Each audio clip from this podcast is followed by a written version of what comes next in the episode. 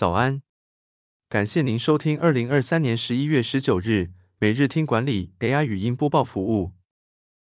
每周日早上七点，用五分钟带您快速了解历史带给我们的管理启示。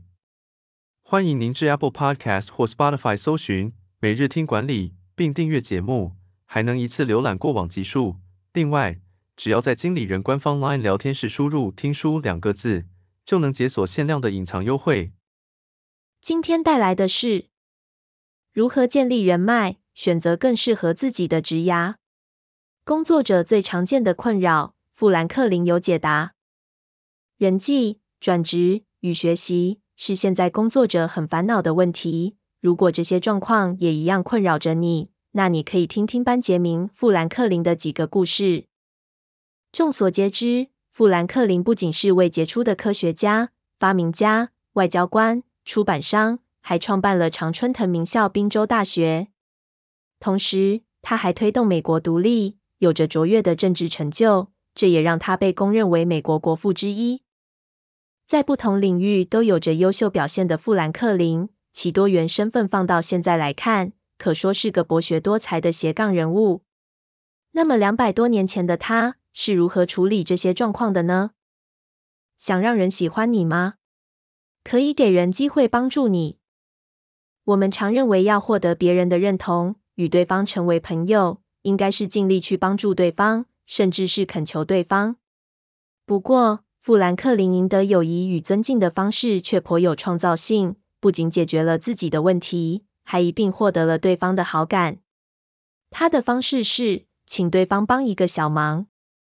富兰克林在当选州议会秘书后，一位具有一定影响力的议员总是反对他。后来，富兰克林知道这位议员有一本珍贵的书，于是写信请教是否能借这本书看几天。没有想到对方真的借给了他。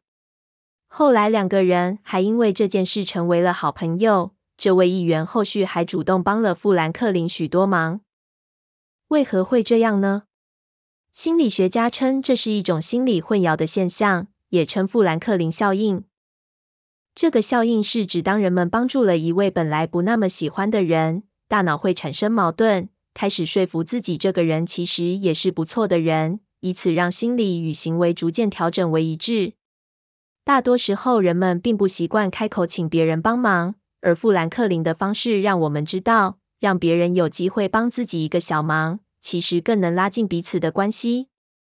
有各种选项，该选哪个最有效益呢？试试看正反表列思考法。当年，富兰克林有位朋友在思考该不该接受某份工作机会，烦恼的他特地写信请教富兰克林，希望富兰克林可以给点建议。后来，富兰克林回信建议使用正反表列思考法来引导最终的决定。方法很简单，先在纸上画出两个栏位，然后在左栏写下接受工作的理由，右栏写下不接受的理由。写好之后，在每个理由上给予一个重要性的加权值，权衡两栏理由的重要性，并逐一分析后，最后剩下的理由哪边多，你就选择哪边。类似的方法也常常能在关于决策理论的书中读到，用来比较各种选项和做出选择。这些方法以现在的决策科学来看，或许不够成熟，但也不失为一个解决选择难题的逻辑方法。让人有机会检视各种选项的重要性，再做最终决定。工作忙碌，我们该如何成长？每周五小时的刻意学习。富兰克林在他十二岁时，就到哥哥的印刷厂当学徒，开始学习印刷术。也因此，他很早就离开了正规的学校教育。在这段青少年期间，富兰克林其实没有展现特别的天赋与才能。不过，当他八十四岁离世后，却是世人公认成功的政治家、企业家与发明家，显见他在成年后对学习这件事的投入与努力。富兰克林的方式是每个工作日固定投入大约一个小时进行刻意学习，累积下来，每周就有五小时，后人称为富兰克林的五小时法则。这个习惯让富兰克林即使如同上班族般过着繁忙的每一天。也有固定时间可以进行学习。